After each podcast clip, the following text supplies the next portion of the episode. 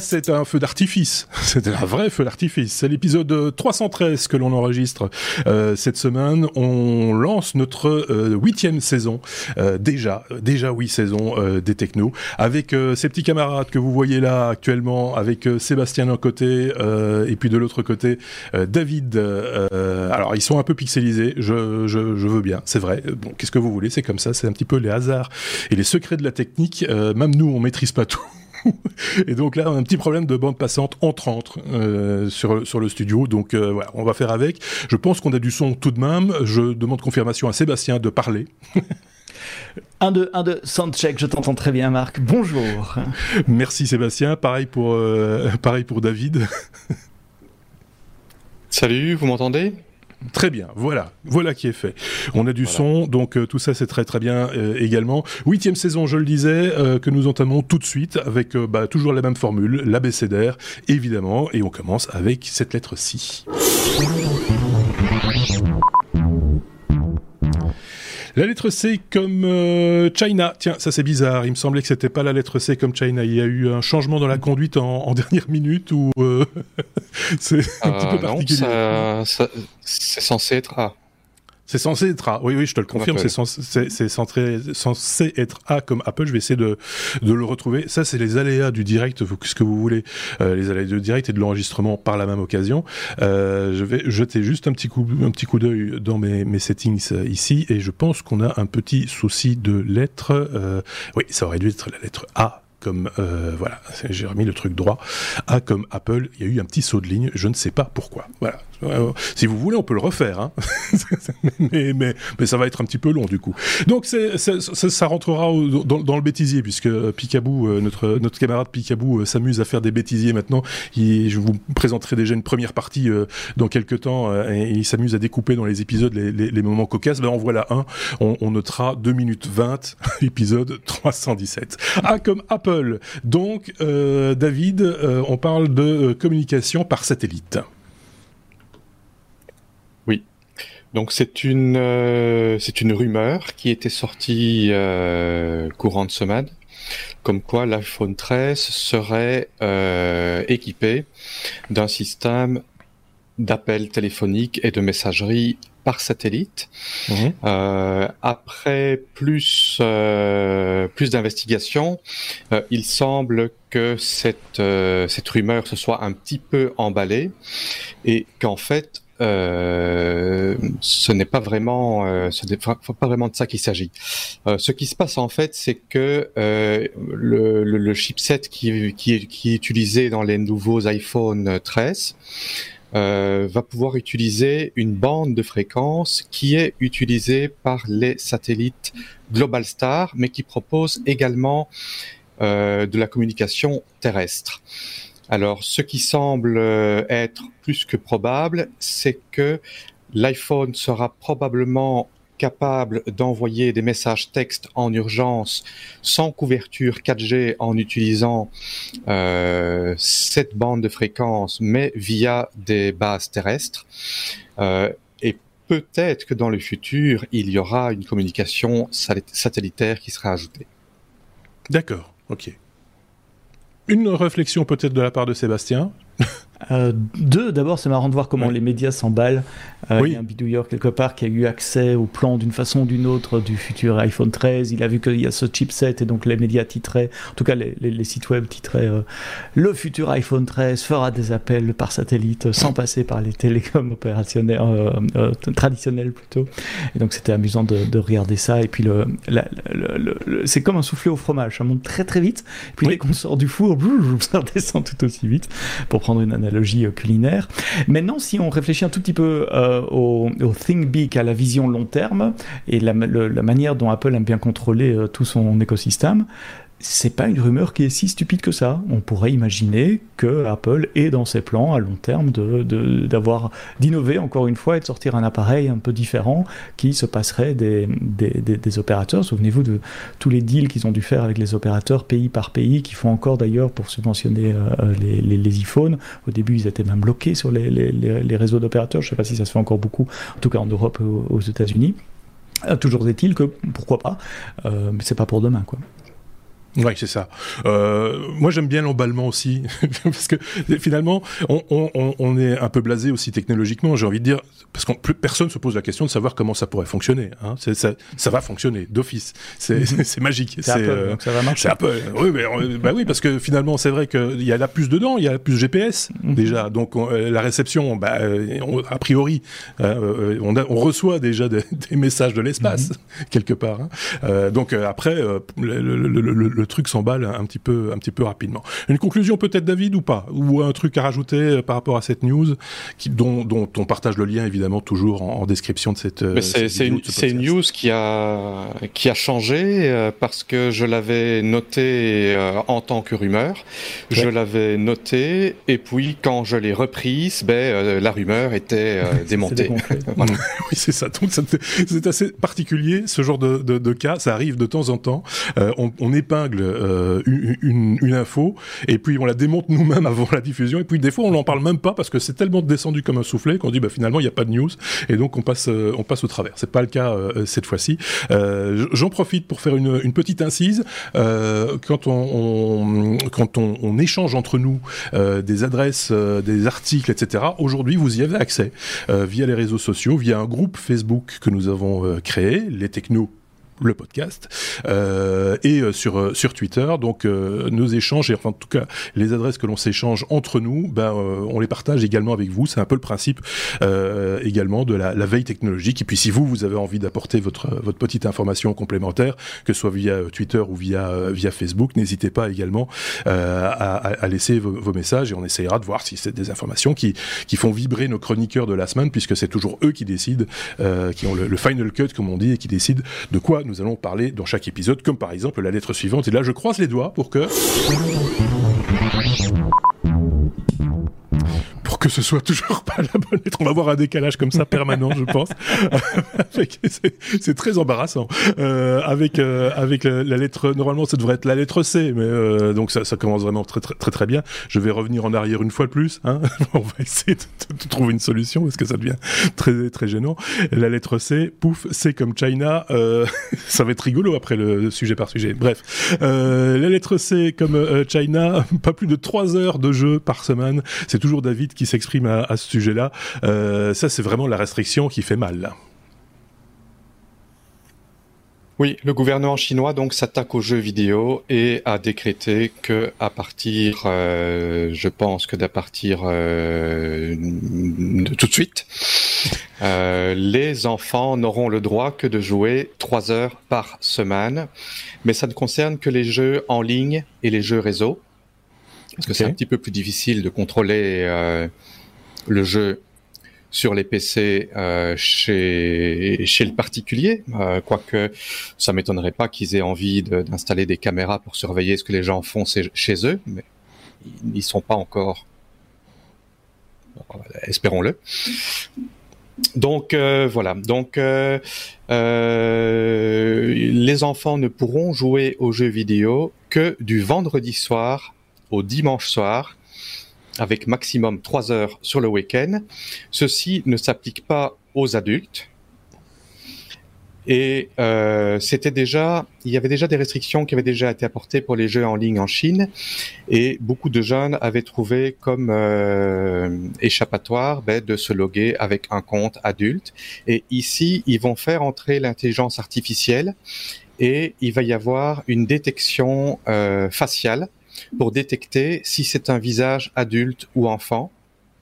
Si c'est un visage enfant, euh, ben, ça sera bloqué après les mhm. trois heures euh, ou en dehors du week-end. Euh, si c'est un adulte qui a été pris pour un enfant, il aura la possibilité de faire appel et de prouver son identité pour pouvoir jouer malgré tout. D'accord. Bon, voilà. J'ai du mal à me mettre dans la place d'un enfant qui jouerait euh, régulièrement aux jeux vidéo. Moi, très honnêtement, à mon âge, ça me suffirait amplement. Je sais pas ce qu'en pense euh, Sébastien, mais euh, voilà. J'ai des adolescents aussi. Je bah oui, c'est ça. Trois heures, ils vont me dire par jour. c'est ce que je pensais au début. J'avais lu trois heures par jour et je me dis trois heures par jour. Bon, ouais, c'est pas beaucoup, mais c'est acceptable.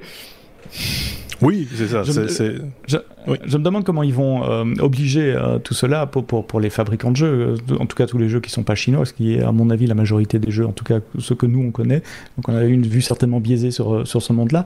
Mais, mais est-ce que ça veut dire que pour vendre un jeu en Chine, Fortnite va devoir, enfin Epic ou les autres vont devoir installer un système de reconnaissance faciale dans leur jeu et, mettre en place ce système de limitation? Alors je vais pas trop m'avancer, mais je pense qu'il s'agit essentiellement de jeux, de jeux en ligne et de jeux sur mobile, euh, parce que j'ai vu des grabs en fait. Euh, donc, mais comme je parle pas chinois, c'est un peu compliqué. Mais j'ai l'impression qu'il y a un, un, système de, euh, de, de, veille permanente. Enfin, c'est une application qui est en fait installée sur le, smartphone et qui, euh, si tu as dépassé ton quota, bloque les applications de les applications de jeu. Je pense. J'ai peur de m'avancer. Si de votre côté, vous qui nous écoutez, vous avez l'information, n'hésitez pas à la glisser en commentaire sur notre blog letechno.be ou sur sur notre chaîne YouTube par exemple.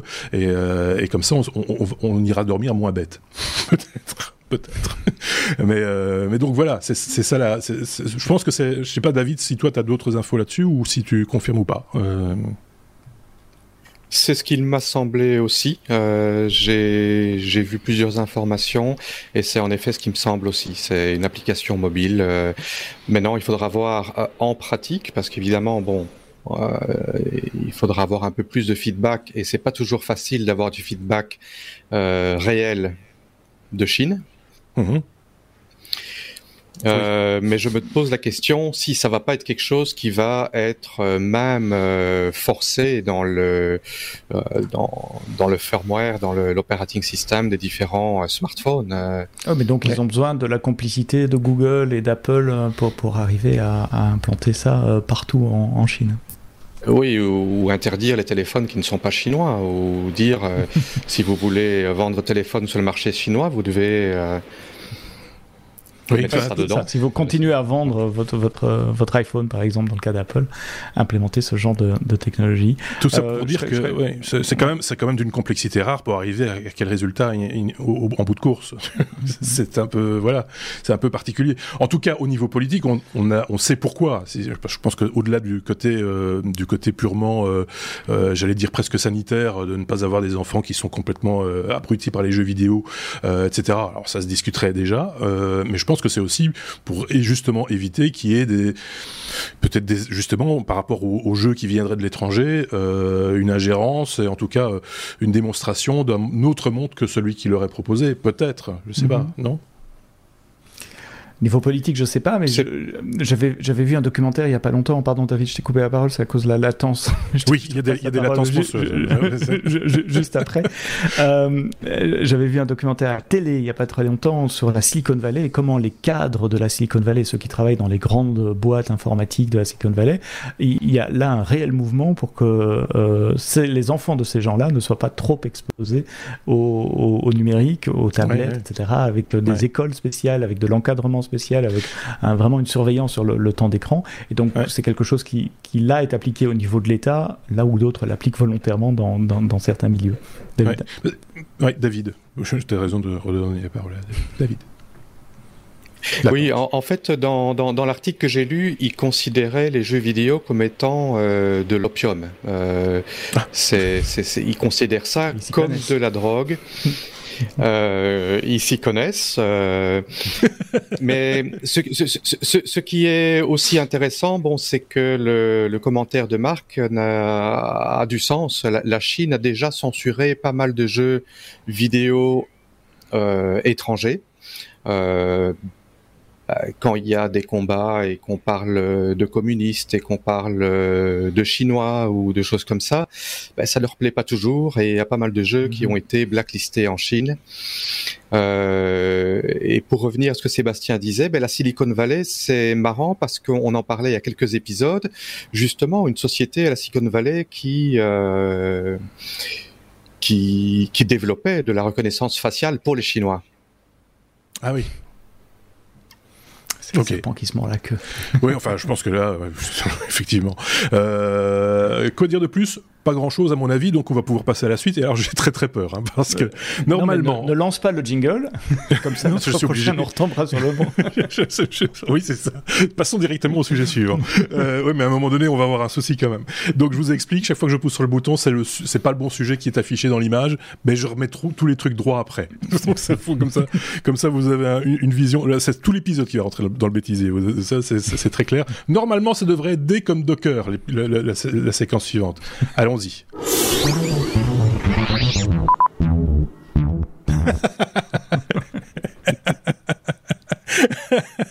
Donc voilà. Vous avez noté que euh, techniquement, il n'y a rien qui va. donc, on, va, faire un petit coup en arrière de nouveau hein, pour, pour afficher le, bon titre quand même. Dès comme Docker, c'est Sébastien. Euh, Docker plus gratuit. Euh, il faut rappeler au néophyte ce qu'est Docker aussi hein, par la même occasion. J'ai beaucoup de, de pensées, de, de, sympathie pour toi, Marc, qui va passer ta nuit à faire du montage vidéo. Pour... non, ça, je vais pas, je vais pas m'amuser à ça. Je vais faire du code aussi, pour, par contre. Alors, Docker, c'est un système de containers. Il y a quelques années, quand je développais des applications avec une équipe au sein d'une grande banque, par exemple, et que l'application était, était prête à passer en production, on produisait un binaire de l'application et on la donnait à une autre équipe, l'équipe chargée de l'exploitation, qui devait l'installer sur les machines. Euh, finale dite de, production. Et évidemment, un binaire développé sur ma machine, ça marche jamais quand on le met sur la machine de quelqu'un d'autre, parce que les fichiers de configuration ne sont pas à la même place, parce que la configuration réseau n'est pas la même, il peut y avoir des crashs très évidents, le truc ne démarre pas, et puis il peut y avoir des trucs très subtils euh, qu'on découvre uniquement avec le temps. Donc comment est-ce que l'industrie informatique a résolu ça? En déployant des applications non plus en standalone comme ça, je vous donne un fichier, mais en les mettant dans un container. Et l'image du container, le nom container va vraiment bien. Imaginez les, portes-containers euh, euh, qui transportent des marchandises, c'est exactement la même chose. On met l'application dans un container avec tout ce qu'elle a besoin pour fonctionner, les fichiers, les dépendances, les fichiers de configuration, euh, certains réglages réseau même, ça peut être assez complet un container. Et au lieu de vous donner simplement mon petit binaire, je vous passe un container et vous vous réexécutez le container sur vos machines de production et en principe tout roule et c'est euh, le meilleur de monde. Les développeurs ont adopté les containers extrêmement rapidement parce que ça permet de, de, se créer un environnement sur son laptop qui sera quasiment le même que celui en production, en test et, les autres. Alors un container, vous allez me dire, oui, ce qui ressemble, ce qui raconte là, ça ressemble très fort à une machine virtuelle et c'est vrai, c'est les mêmes concepts, c'est juste le niveau d'isolation entre les environnements qui est un peu moins élevé. Dans une machine virtuelle, on a l'entièreté du système d'exploitation qui fonctionne. Donc si je prends un VMware desktop par exemple sur mon, laptop et que je fais tourner un Linux dedans, c'est tout le Linux, euh, c'est vraiment le, matériel qui est émulé et donc c'est l'ensemble du système d'exploitation qui, qui, fonctionne, ce qui consomme pas mal de ressources.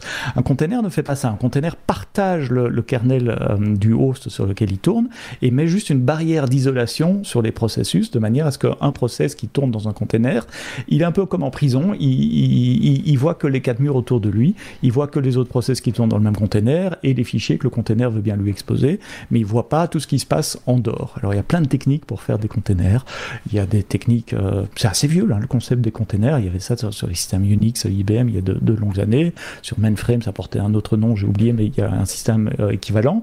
Il y a les jails sous BSD, et ceux, qui ont été portés sous Linux qui existent, mais tout ça c'était assez difficile à mettre en place, faire des, des containers, de, l'isolation de process, du, du, du ce qu'on appelait du change route de file system pour faire croire à un process que, que, que son file system il commence à tel endroit dans tel directory et qu'il ne voit pas tout ce qui est en dehors de cette directory. Tout ça, ça demandait quand même pas mal de, de, configuration. Et tadam, il y a une dizaine d'années est arrivé Docker. Marc, dis-moi si je suis trop long. Non, vas-y. Non, c'est bon, c'est très bien. Moi, j'ai viré deux lignes de code dans le script, euh, donc ça devrait aller après. C'est bon. Moi, je suis tranquille. Et donc, Docker, c'est une solution open source euh, développée par une, société commerciale qui vend également euh, des, licences, qui permet de créer très facilement des containers. Ils ont inventé un, format de fichier qui décrit ce qu'il y a dans le container, donc pour pouvoir créer un container à partir d'un fichier texte qui décrit ce qu'il faut mettre dedans.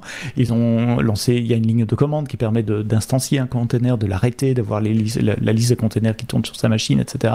Et puis à partir de ça, il y a toute une industrie qui s'est mise en place avec des choses extrêmement compliquées. Euh, je vais nommer Kubernetes, on peut pas parler de, de, de, de containers sans parler d'orchestration de containers, mais ce n'est pas, oui voilà, c'est mon, c'est mon, euh, c'est mon, comment on appelle ça, mon bingo. Euh, j'ai des mots à caser. Donc, Docker, c'est le système le plus populaire. Ils, ils, disent des dizaines de millions de développeurs. Euh, ils disent que 55% des développeurs utilisent Docker, de tous les développeurs dans le monde, 55%. Et je veux bien les croire, parce que vraiment beaucoup, beaucoup de monde utilise mmh. Docker. Et Docker était gratuit, en tout cas pour, le, pour un usage personnel, et surtout un, un outil qui s'appelle Docker Desktop qui permet en un seul download d'installer sur Windows, sur Linux ou sur, Mac un, package qui contient la ligne de commande, le moteur de runtime, une petite interface graphique sympa pour que ça soit pas euh, trop compliqué à utiliser.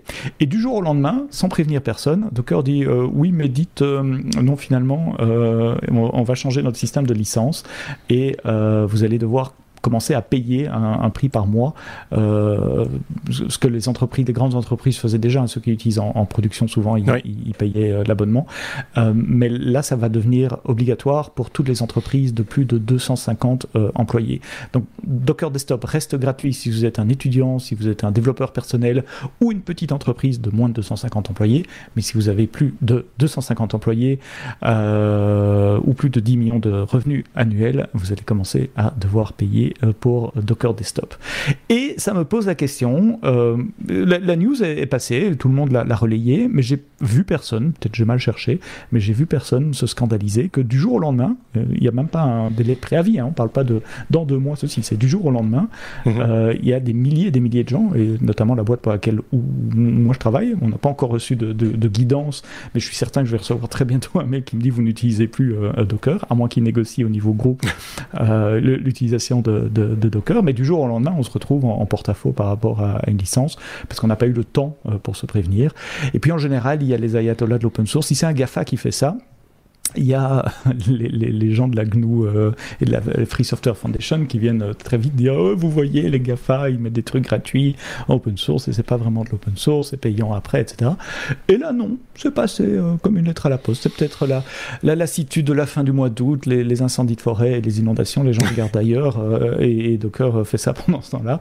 Mais j'étais assez surpris de voir très très peu de, de, réactions. Donc là aussi si vous avez des réactions par rapport au changement de licence de Docker dites-le nous dans les commentaires du podcast je ne sais pas si, euh, si David a une opinion par rapport à, à ce changement de, de politique tarifaire en tout cas, euh, c'est pas nouveau que, des tarifs changent ou évoluent, ou que des choses qui étaient gratuites pour un certain nombre de personnes deviennent payantes pour après une limite, machin, comme même cas de figure qu'ici. Donc, euh, je sais pas, David, t'as une idée ou enfin une opinion euh?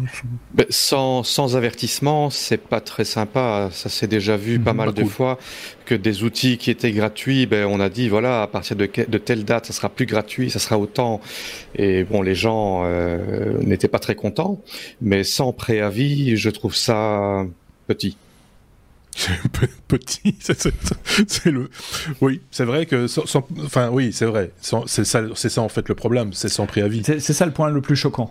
Oui, bah oui, parce que parce que si à partir du moment où c'est quand même un outil dont les gens se servent et on, trouve qu'il est bien, qu'il est bon, qu'il fonctionne bien, etc. Mm-hmm. Il est assez normal à un moment donné que, enfin, tout travail mérite euh, mérite salaire et, que, que que des gens soient rétribués pour pour ce travail. D'autant plus, comme tu le disais, qu'il reste gratuit pour des, des, structures, euh, des structures et petites entreprises de moins de 250 personnes, ce qui est quand même déjà. C'est déjà des grandes euh, entreprises. C'est déjà des, c'est, des grosses PME. euh, euh, donc voilà, je sais pas. C'est, n'hésitez pas à nous dire hein, en commentaire. oui. Je, je, je, pense que c'est pour ça que ça n'a pas. oui, c'est que ça change pas plus de monde que ça, parce qu'en fait, les, les, petits développeurs, bah, ils voilà, ils, ils sont pas affectés. Seuls et ouais. Et les petites sociétés, euh, même les moyennes sociétés, même les relativement grosses sociétés, parce qu'une société de 100 employés, ben, c'est pas une petite société. Oui. Donc voilà, je pense que c'est pour ça qu'on n'en parle pas plus que ça. Je pense que les sociétés qui, qui sont impactées ont les moyens. et donc ça glisse un peu quoi ah, parce que quand, on parle de tarifs on parle de quoi exactement pour être tout à fait certain de, de, de, quelle, de quelle euh, marge on parle? un tarif public, ceux qui sont affichés sur leur site web. Euh, ils ont trois licences, Pro, Team et Business. Ça commence à 5 dollars par mois par utilisateur et par mois jusqu'à 21 dollars par utilisateur et par mois. Euh, mais bon, ça, ce sont les tarifs publics. Après, euh, ça se négocie. Hein. Après, tout se négocie.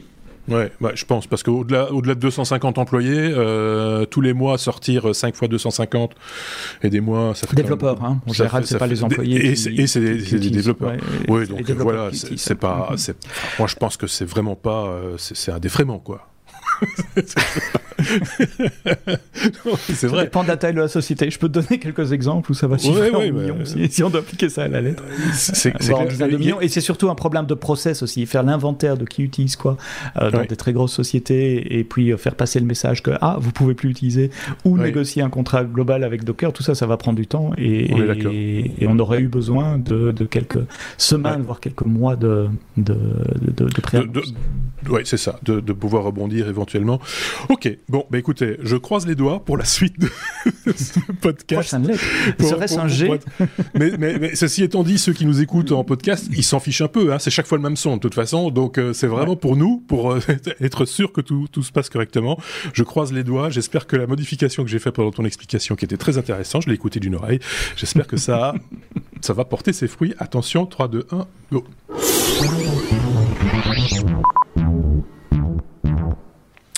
C'est juste. C'est juste. C'est G comme Google. Donc on est, on est, on, a remis les, les, choses à leur place. G comme Google, euh, l'apprentissage machine au service de euh, l'upskilling. Euh, Google utilise donc l'apprentissage machine pour bah, pour upgrader des images. on peut expliquer ça, David. C'est David? Non, c'est c'est celle qui parle de ça. Toujours. c'est toujours lui. Ouais, vas-y. L'upscaling, c'est le process qui permet de prendre une image basse résolution et euh, de euh, l'afficher sur, euh, en, plus haute résolution. Et vous avez un appareil probablement chez vous qui fait de l'upscaling tout le temps. C'est votre TV. Si vous avez une télé 4K, parce que vous recevez pas de la 4K par la télédistribution, par le câble, etc. Vous recevez au mieux de la HD à 1080. Mais si on devait afficher l'image en 1080 sur votre télé 4K, vous auriez un petit rectangle au milieu qui n'utilise que 25% de, de, de, de l'écran. Et donc votre télé en temps réel, elle upscale, donc elle agrandit l'image euh, ce, qui, en général déforme un peu l'image. Alors il y a différentes techniques pour faire ça, mais je ne vais pas rentrer dans les détails. Et euh, là où Google euh, innove, ou en tout cas a annoncé une innovation cette semaine, c'est qu'ils utilisent des techniques des AML, comme on dit en, franglais, d'apprentissage machine, d'intelligence artificielle, AI pour Artificial Intelligence, ML pour Machine Learning, plutôt que de, faire de l'extrapolation pixel par pixel pour agrandir votre image, elle euh, donne l'image à une intelligence artificielle, l'image pixelisée, l'image basse résolution, pour produire une image équivalente en haute euh, résolution. Si quelqu'un a besoin, d'ailleurs, oui, c'est ça. si quelqu'un se demandait, tiens, c'est quoi une image pixelisée? Ben, C'est exactement ce que tu, nous proposes. Alors que du côté de David, ça va mieux. Du côté de son de son côté, ça va mieux. Chez toi, ça va mal. C'est, je sais pas, c'est la région lilloise qui ne te réussit pas. Alors, l'upscaling, c'est pas nouveau. L'upscaling par machine learning, c'est pas nouveau non plus. Mais là, c'est la technique qu'ils utilisent qui donne des résultats vraiment euh, spectaculaires. Euh, dans les articles, vous verrez beaucoup d'images qui sont en 64-64 au début et qui sont upscalées de cette façon en 1024 x 1024. Donc, c'est, c'est, j'ai pas fait le calcul, mais euh, David, tu peux peut-être faire le calcul en tâche de fond. mais, mais, c'est beaucoup plus grand. Passer de 64 à 1024. Bien sûr. deux fois dans les deux dimensions. c'est, un énorme facteur. Alors, comment ils font? Et c'est c'est assez amusant. Oui, merci. Euh, c'est assez amusant. Il, commence par appliquer un flou gaussien, donc euh, sur l'image, mhm. euh, sur les pixels. Et puis, ils utilisent une, une, intelligence artificielle, on va l'appeler comme ça, un, processus d'apprentissage machine qui était entraîné pour enlever le bruit de fond sur les photos, enlever le flou sur les photos.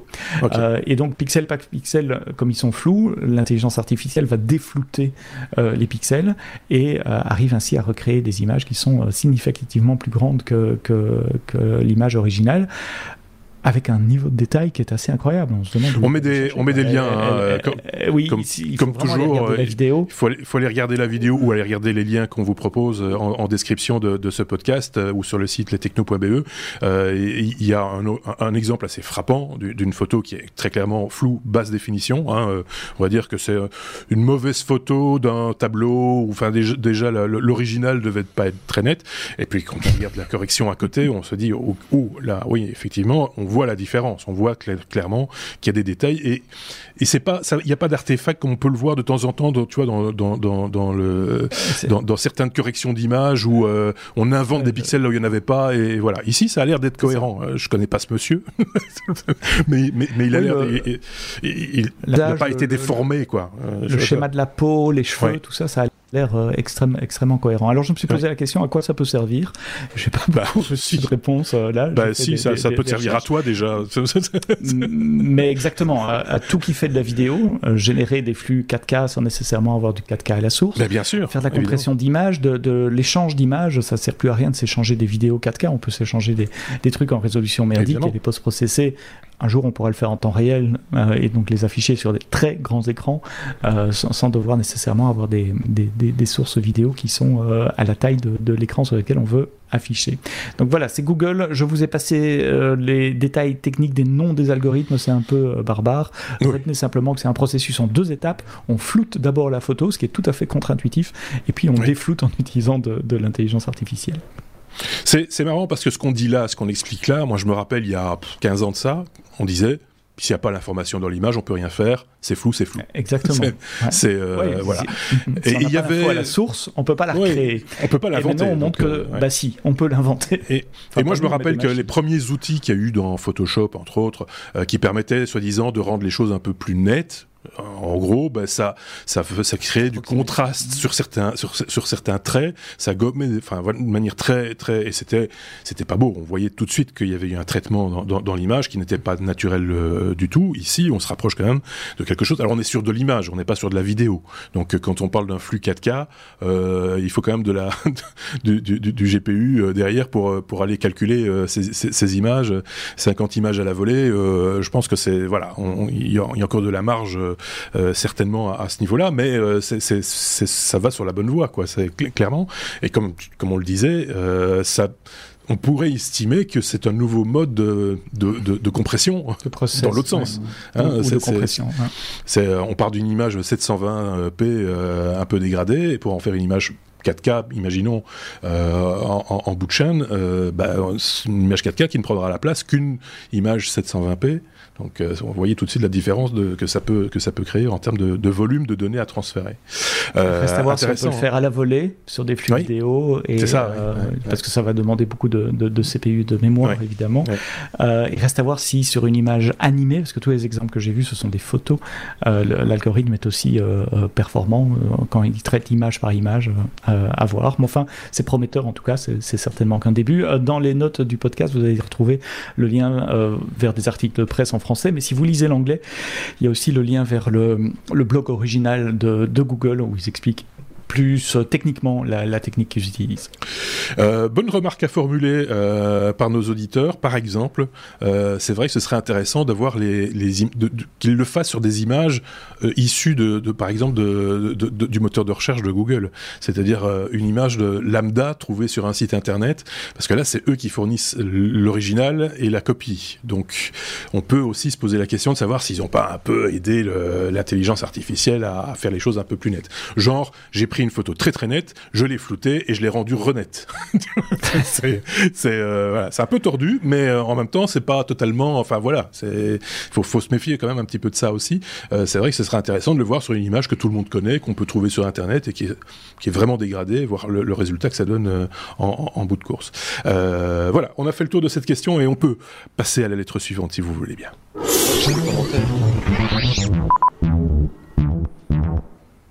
Je sais que David avait envie de faire un commentaire sur le sujet précédent. On va garder ce commentaire en réserve. On en parlera plus tard, David, si tu veux bien. Il n'y a pas de souci, on en parlera. On est à la lettre I comme euh, Intel. Euh, c'est juste. Chaque fois, je suis étonné maintenant. Chaque fois, je m'étonne du truc. Euh, et c'est David qui va prendre la parole, tant mieux. David, pour parler d'Intel, qui reprend la tête avec avec quoi donc? Avec avec quoi? Avec Alder Lake nouveau processeur.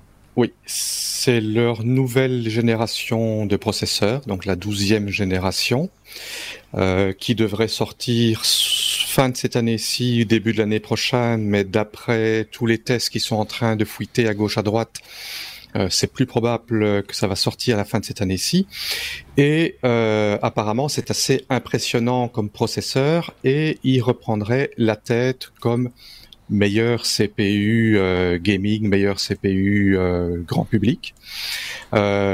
Pour expliquer un peu ce qu'il y a de, spécial avec ce processeur-là, c'est que Intel, pour la première fois, euh, adopte une architecture Big Little, un peu comme ARM euh, faisait et fait toujours, c'est-à-dire avoir des cœurs processeurs qui sont très puissants et très avancés, mais plus gourmands en, énergie, et des, des, des cœurs processeurs qui sont moins puissant mais beaucoup plus efficace.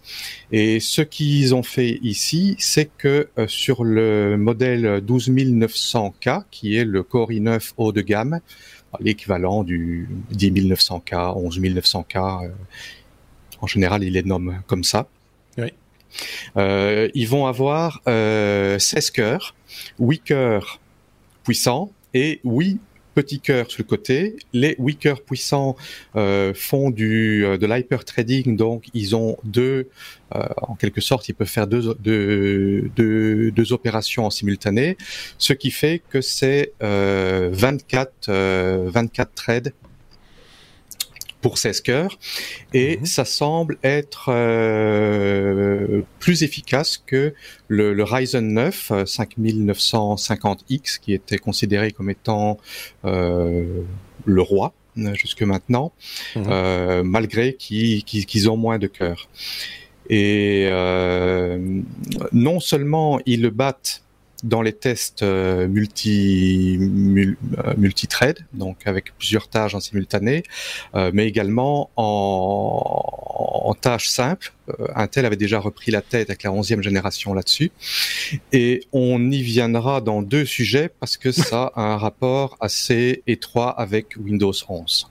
Ah, en plus. Ok, d'accord je vois un petit peu. Je commence, à connaître l'histoire, donc je, commence à, sentir d'où vient, le vent. Euh, ok. Évidemment, on ne compare pas ça au processeur euh, architecture ARM euh, M1 qui est, je vais pas dire hors compétition, mais on n'est pas sur les mêmes, standards de, comparaison, hein, si je dis pas de bêtises, David. Non, on parle de deux mondes différents. Oui, c'est ça. Oui. Donc ça sert pas à grand chose de les comparer parce que certains vont dire ah oui mais le processeur du M1, le processeur M1, ça chauffe pas, c'est super, ça marche super bien, etc. On dit ce qu'on vient pas, c'est pas là la question. Ici on parle de processeurs qui vont sur lesquels on va pouvoir faire du, gaming et des choses comme ça. Euh, voilà, c'est autre chose qui consomme beaucoup, qui chauffe beaucoup. Je rajoute une euh, par, contre, il y a quand même quelque chose, c'est que c'est que les, les, les, les, petits cœurs, donc les, les 8 cœurs basse consommation, sont euh, euh, sont une nouvelle, euh, une nouvelle génération euh, des processeurs Atom, qui étaient les processeurs euh, très basse consommation Intel, mais qui étaient un petit peu handicapés par leur performance. Et apparemment, cette nouvelle révision, ces, nouveaux cœurs Atom sont deviennent assez performants malgré leur basse consommation. Donc ça va quand même avoir des implications sur le marché des euh, comment dire, des, des, des, des, tablettes, des surfaces, euh, euh, des, appareils ultra portables. Oui, c'est ça. Mhm. euh, donc Intel n'est pas mort, bonne nouvelle, hein, parce que certains les, les, avaient un petit peu vite enterrés quand même. Hein. Euh, il faut, faut, bien le dire. Euh, Sébastien, un commentaire avant de passer à la suite?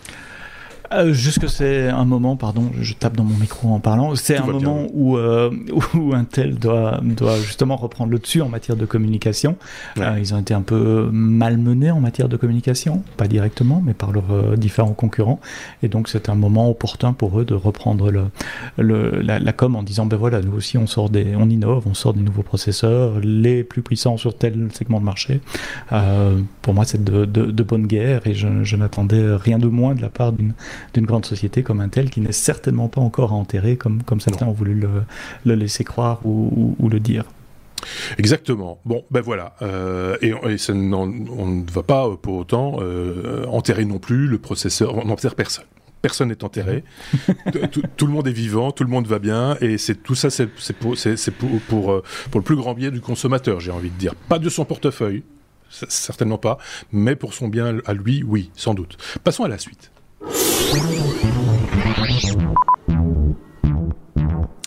Avec la lettre K comme Kindle, on parle de Kindle, euh, Sébastien, euh, les Kindle qui, qui arrêtent de fonctionner, euh, tout simplement. Bizarre. Va-t-on enterrer les Kindle? Va-t-on enterrer les Kindle? non, c'est encore un article, euh, une certaine manière de traiter l'information qui commence à m'énerver, mais enfin bon. Euh, et donc je me suis arrêté là-dessus quand j'ai vu le, titre et puis j'ai lu et j'ai envie de partager ça avec vous aujourd'hui.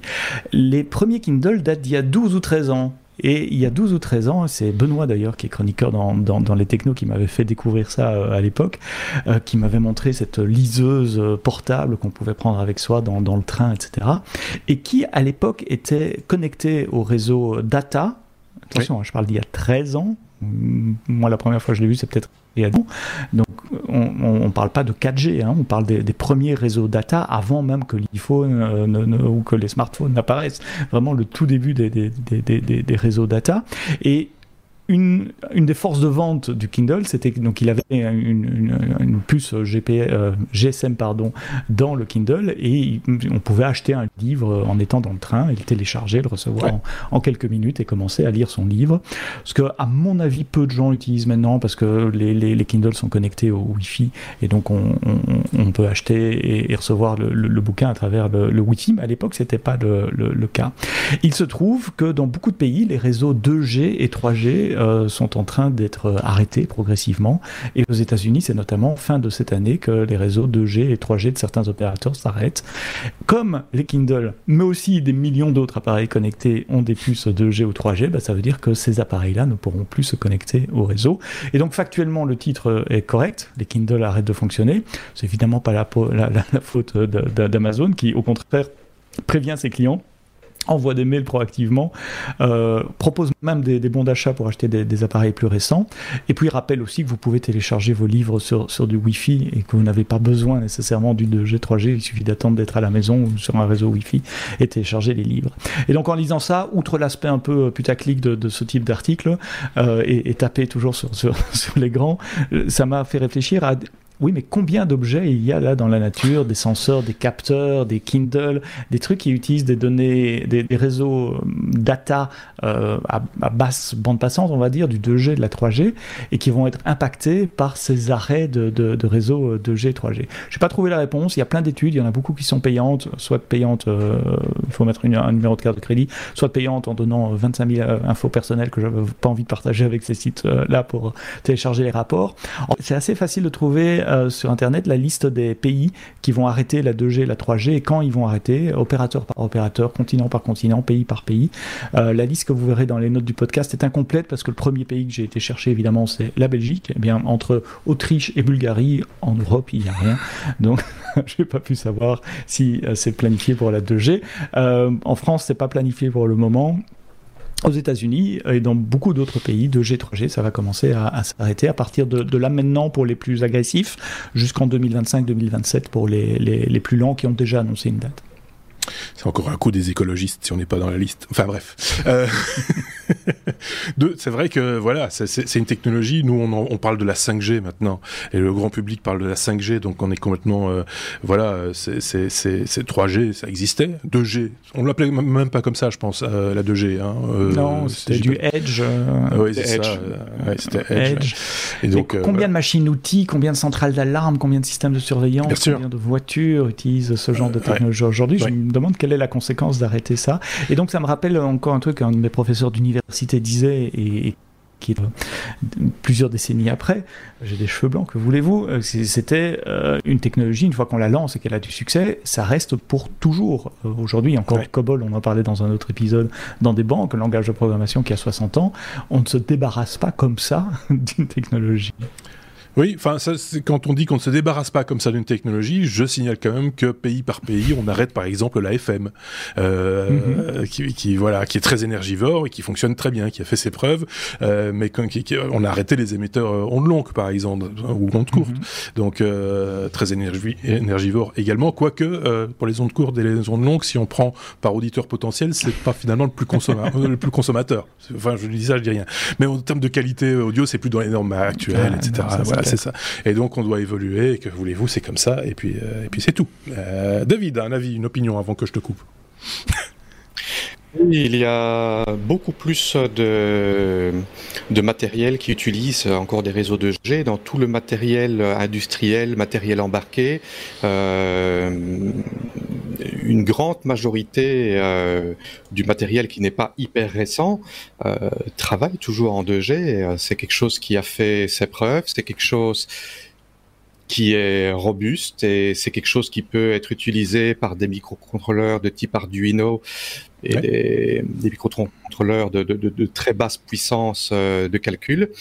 Et en effet, je, ça va poser pas mal de problèmes et ça va créer des surprises à des gens qui n'y pensent même pas. Mm-hmm. Oui, sûrement. qui tout d'un coup on se dit tiens ça marche plus pourquoi euh, et qui n'étaient mm-hmm. pas informés du, du, fait effectivement ça peut être ça peut poser problème. Passons à la suite.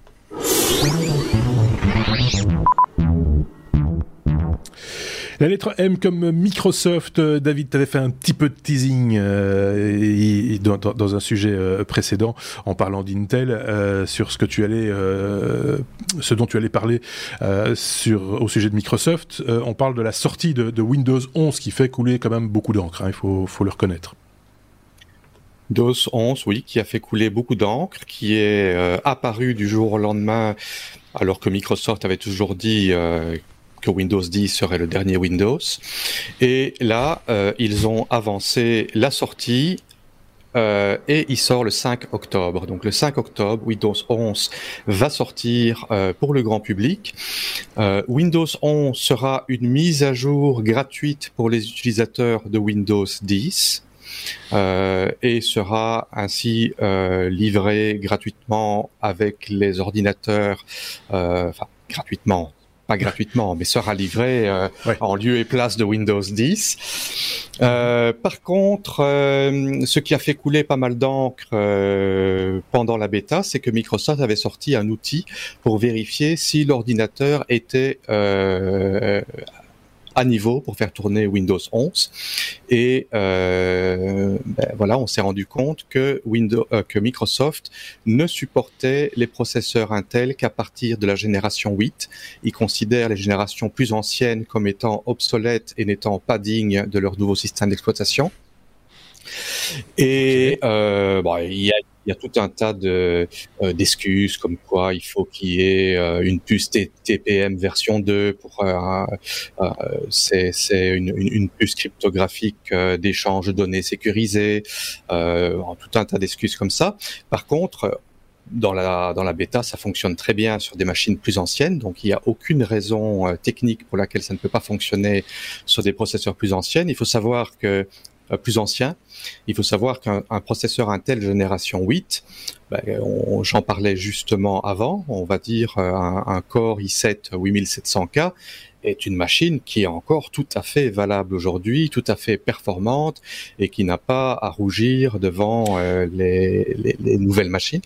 On parle d'une machine qui a, en, en, termes parce que souvent les gens se, disent, moi j'ai mon ordinateur depuis, depuis 3 ans, depuis 2 ans, depuis 4 ans. Ça fait des machines qui sont anciennes de comment euh, quand, on, quand, tu, quand tu dis on va, on, va, on va dire 5 ans, mais aujourd'hui, euh, euh, les machines qui étaient haut de gamme, même il y a 8-9 ans, euh, ont toujours euh, des performances qui sont dignes euh, des des machines neuves euh, entrée de gamme euh, d'aujourd'hui.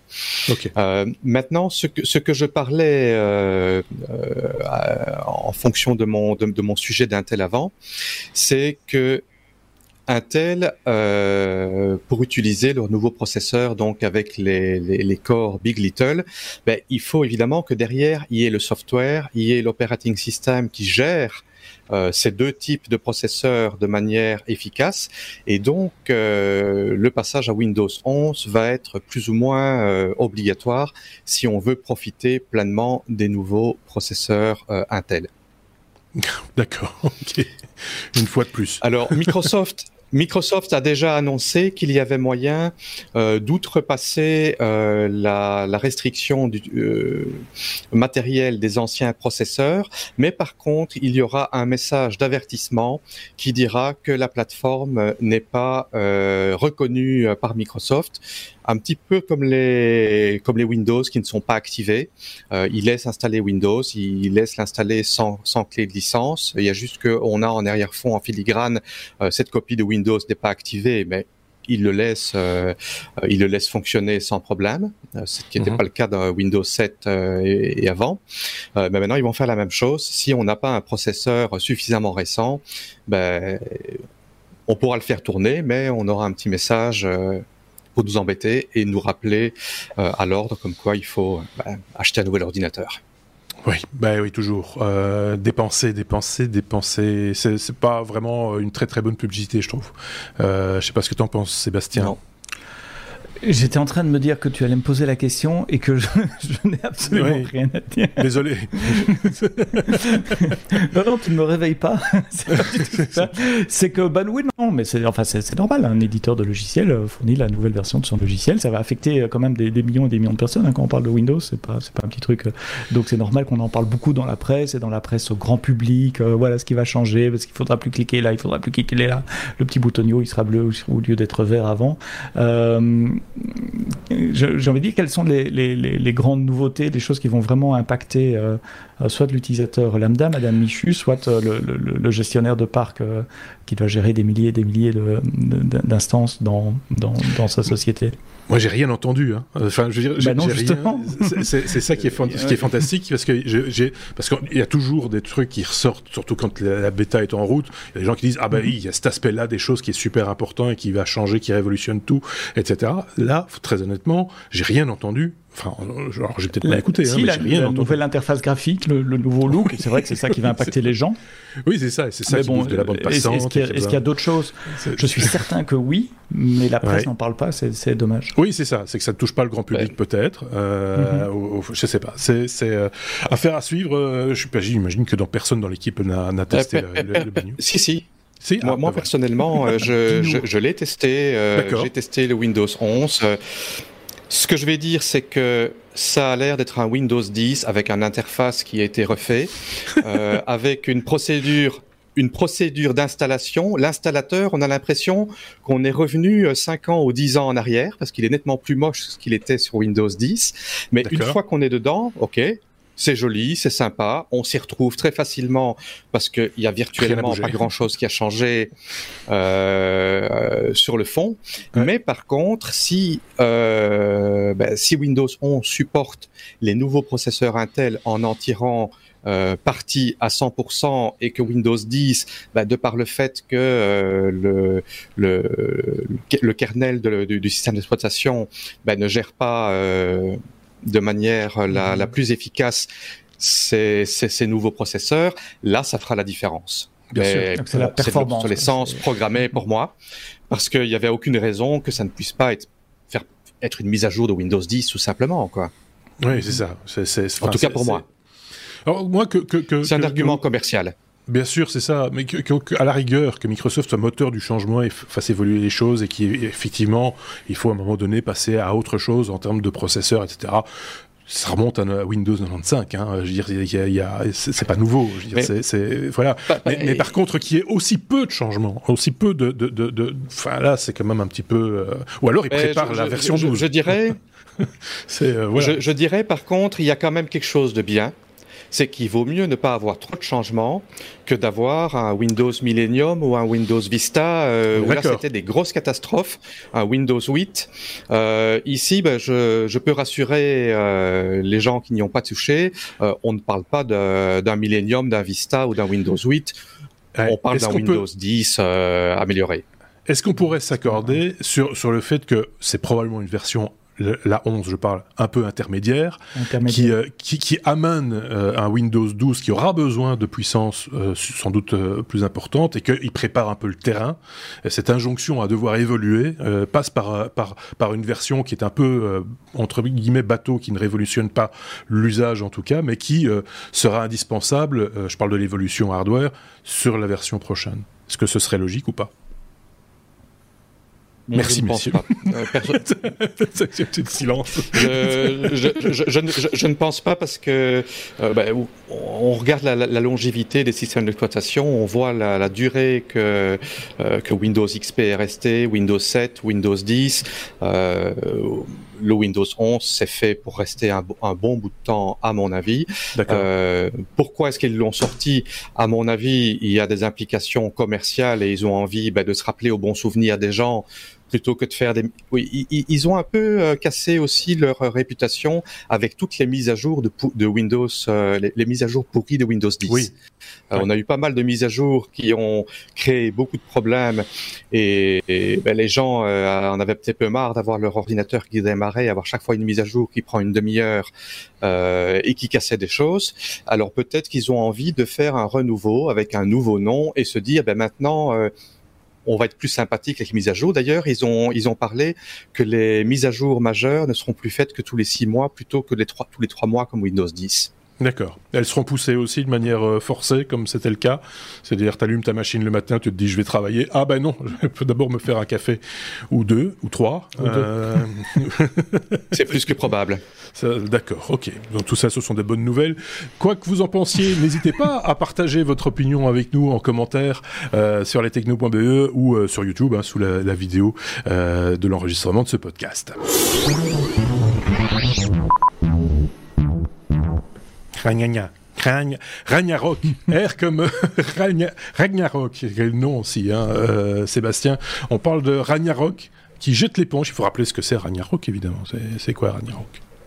C'est un, tongue twister, comme on dit en anglais, une phrase pour faciliter la prononciation. Quand Ragnarok jette l'éponge, dites-le dix fois très vite. Ragnarok, c'est un ransomware. Un ransomware, ce sont ces applications, parce que ce sont des programmes, hein, c'est du code, euh, qui profitent de failles dans votre périmètre euh, exposé à Internet, c'est-à-dire votre serveur mail, votre serveur web, des serveurs Citrix, par exemple, pour accéder au, au desktop qui tourne dans une entreprise, pour pénétrer sur le réseau d'une entreprise et puis s'y propager euh, de machine en machine en chiffrant euh, toutes les données qui sont sur la machine, typiquement, euh, ou en tout cas les, pas nécessairement le système d'exploitation, comme ça la machine peut encore démarrer, mais au moins les données. et typiquement, quand vous allez aller sur un, dossier où il y, a, des données, ben, vous retrouvez un petit fichier texte qui dit, ben voilà, ce dossier a été chiffré, vous devez payer autant de bitcoins à telle adresse pour recevoir la clé de déchiffrement, ce que vous ne devez jamais faire, évidemment. évidemment. Ragnarok, c'est un des nombreux ransomware qui existent. C'est une équipe qui, vit de ça. C'était leur métier de faire ce ransomware, s'arranger pour qu'il se propage. Souvent, ces équipes travaillent aussi en fournissant du code que d'autres équipes vont, vont, après infiltrer euh, en utilisant des failles diverses et variées ou des failles humaines. Euh, c'est souvent le cas aussi avec des clés USB ou des, des attachements email qu'on vous envoie et qu'on vous incite à à cliquer euh, quand, vous recevez un, un email. Euh, il se trouve que ces groupes-là ont quand même une forte pression des, autorités euh, diverses et variées, surtout aux États-Unis. Bon, ça peut aller chercher loin hein, en termes d'années de, prison, ce, genre d'activité. Et donc plusieurs groupes, Avadon, Sinac et d'autres ont jeté l'éponge ces, ces, derniers mois et le dernier à l'avoir fait c'est Ragnarok.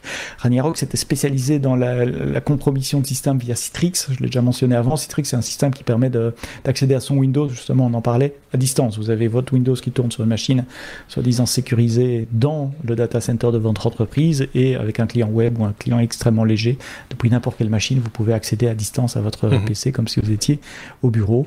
Ils avaient infiltré ainsi la société euh, de mode Bogi Milano, il avait sorti 40 gigas de données euh, là-bas, tout chiffré, sorti avant, euh, notamment toutes les données des, ressources humaines, des fiches de salaire de tout le monde, enfin le genre de, données qu'on aime bien voir dans, la nature.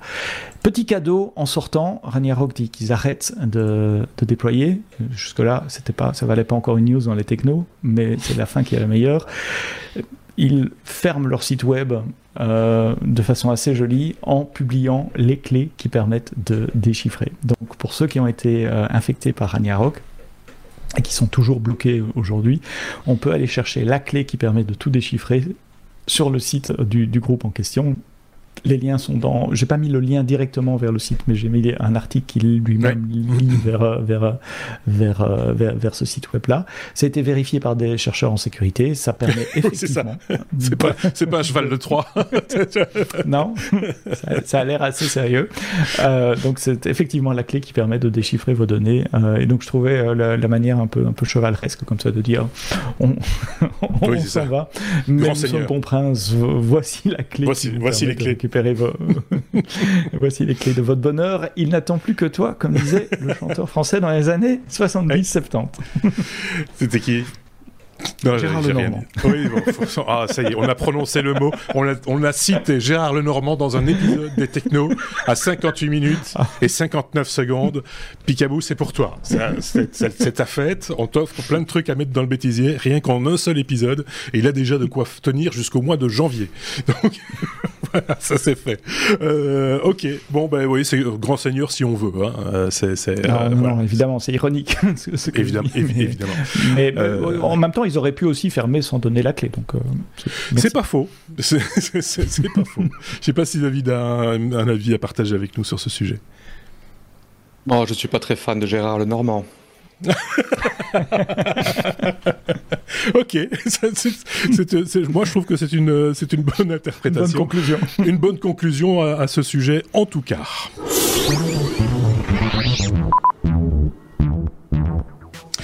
C'est donc un épisode qui se termine le 317e, qui ouvrait la huitième saison déjà des Techno, une saison de plus, et donc des évolutions en plus, des régressions aussi de temps en temps, en termes de qualité d'image, en termes de, de qualité de, bah d'encodage, etc.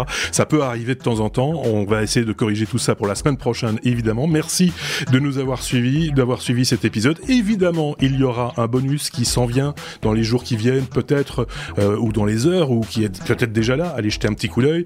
Euh, il se consomme sans nécessairement avoir goûté à cet épisode et inversement. Donc n'hésitez pas à l'écouter, à le partager, à le noter, à mettre des pouces, à mettre des étoiles sur les applications de podcast euh, traditionnels. Je remercie nos petits amis David de côté et euh, Sébastien de l'autre. Passez tous une très très bonne semaine. Prenez soin de vous évidemment et prenez soin des autres.